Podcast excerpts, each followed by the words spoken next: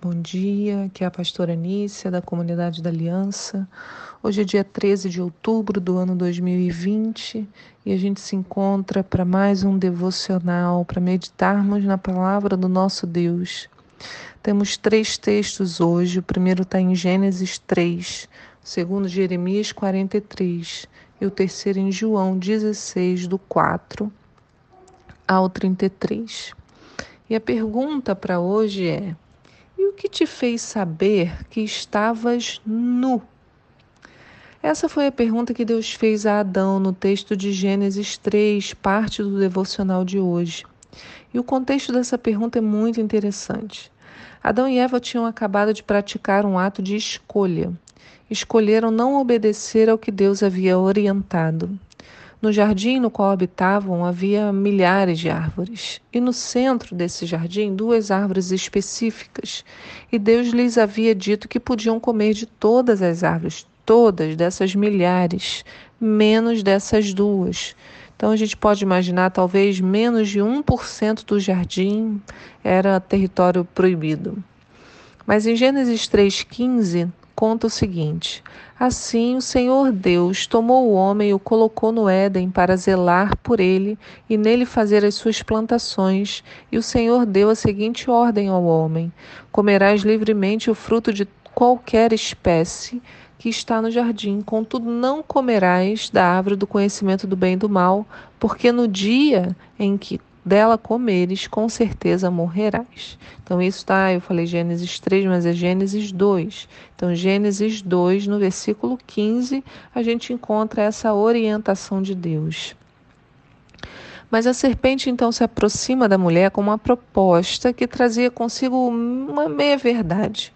A serpente diz no versículo 4 de Gênesis 3 o seguinte: A serpente se aproximou da mulher e alegou a ela: Com toda certeza não morrereis. Ora, Deus sabe que no dia em que dela comerdes dos frutos dessa árvore, vossos olhos se abrirão, e vós, como Deus, sereis conhecedores do bem e do mal. Olha essa proposta, veja só. A serpente distorceu ligeiramente o que Deus havia dito. A morte anunciada por Deus tinha relação com a vida espiritual deles. E a abertura de olhos, né, que Deus nem chegou a comentar, mas a serpente sabia, de fato aconteceu. Então, a serpente não estava mentindo para a mulher né, diretamente, ela falou meias verdades. Então, verdades parciais, verdades ali manipuladas. Mas isso é muito comum, na maioria das vezes nós também fazemos isso com a nossa vida. Para nos enganar ou obter nosso próprio consentimento para agirmos errado, distorcemos ligeiramente a verdade, criamos subterfúgios, tornamos o ilícito ilícito, tudo momentaneamente. Sempre me perguntam assim: não era mais fácil que Deus tivesse escondido essas árvores? Ah, com certeza seria muito mais fácil. Para Adão e Eva não teriam ali diante dos seus olhos as árvores que Deus não queria que eles comessem. Mas, em teoria, o que Deus estaria deixando para Adão e Eva era apenas a opção de fazer o que ele queria. Em que tipo de relacionamento seria este no qual um lado é obrigado a fazer o que o outro deseja? Mas Deus optou por não lhes cercear o direito à escolha. Então as árvores permaneceram no local onde eles podiam ver. Então, é assim que acontece conosco na nossa vida. A nossa maldade está sempre do, diante dos nossos olhos, mas nos foi facultada a escolha final de executá-la ou não. No caso de Adão e Eva, a escolha foi pela experimentação. É claro que a gente sabe que existe o contexto da vida, existe uma guerra espiritual travada que às vezes quando você está numa condição, né, talvez de muito envolvimento com as trevas, você nem se perceba mais das escolhas. Mas a oferta que Eva recebeu talvez tenha ido ao encontro dos seus desejos mais interiores, porque uma vez que ela abrigou a voz da serpente em seu interior, passou a não mais ver uma árvore em sua frente. De repente, um novo horizonte se abriu e aquela já não era mais uma simples árvore. O que ela viu foi, a gente é, pode ler né, no versículo 6, ainda em Gênesis 3, que diz assim: Quando a mulher observou que a árvore realmente parecia agradável ao paladar, muito atraente aos olhos e, além de tudo, desejável para dela se obter entendimento, tomou do seu fruto, comeu-o e deu ao seu marido, que estava em sua companhia, e ele igualmente comeu. Então os olhos dos dois se abriram e perceberam que estavam nus, e em seguida entrelaçaram folhas de figueira e fizeram cintas para cobrir-se. Em um instante, por conta de uma palavra que recebeu, Eva passou a ver a árvore como muitíssimo atraente e desejável, porque dela se poderia extrair entendimento, sagacidade.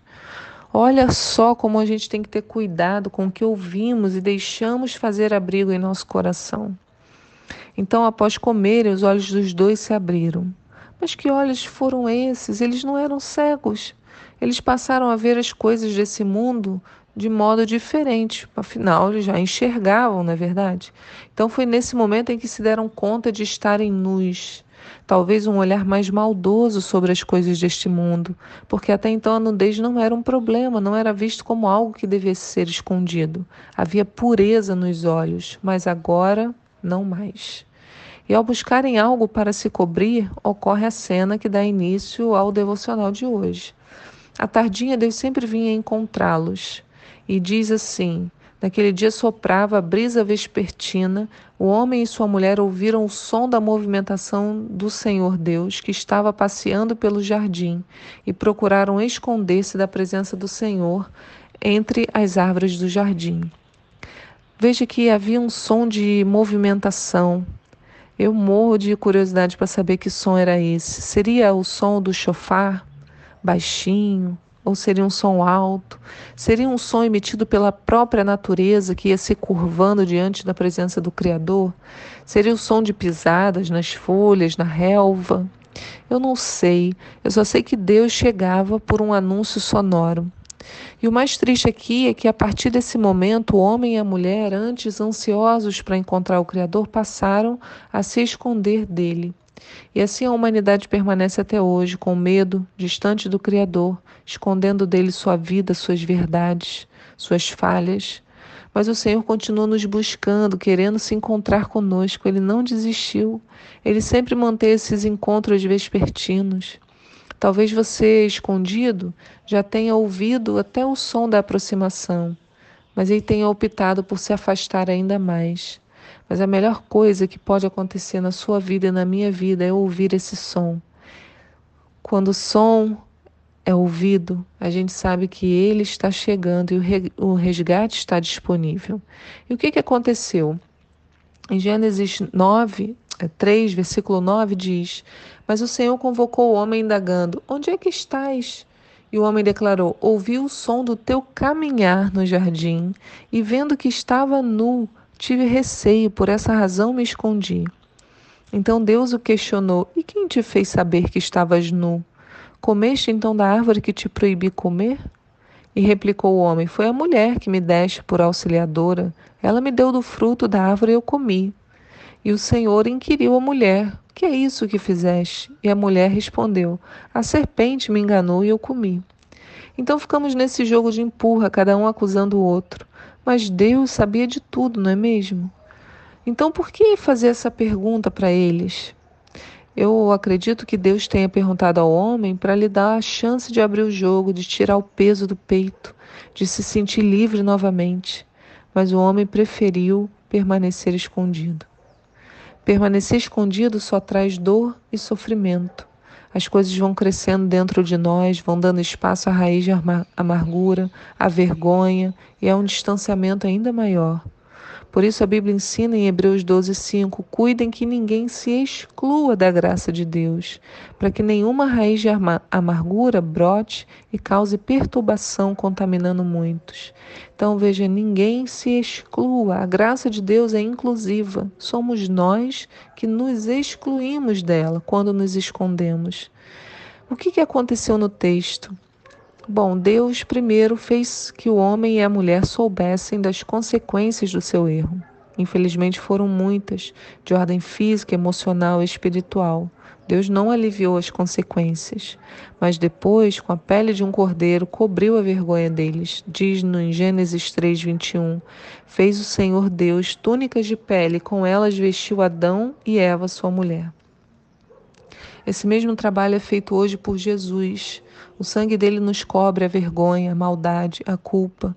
E esse sangue é suficiente para nos reaproximar, para tirar a nossa nudez e nos fazer conectados novamente. Então, querido e querida, agora você já sabe. Se ouvir o som da aproximação novamente, não se esconda. Vai ser muito, muito bom. Será leve, será renovador e será cheio de amor. Que o Senhor, nesse dia, né, te encha o coração dessa esperança e que toda vergonha que te faz se excluir da graça de Deus, você hoje entenda que não precisa fazer isso e que o Senhor quer te encontrar nessa tarde. Que o Senhor te abençoe e que seu coração esteja em paz. Amém.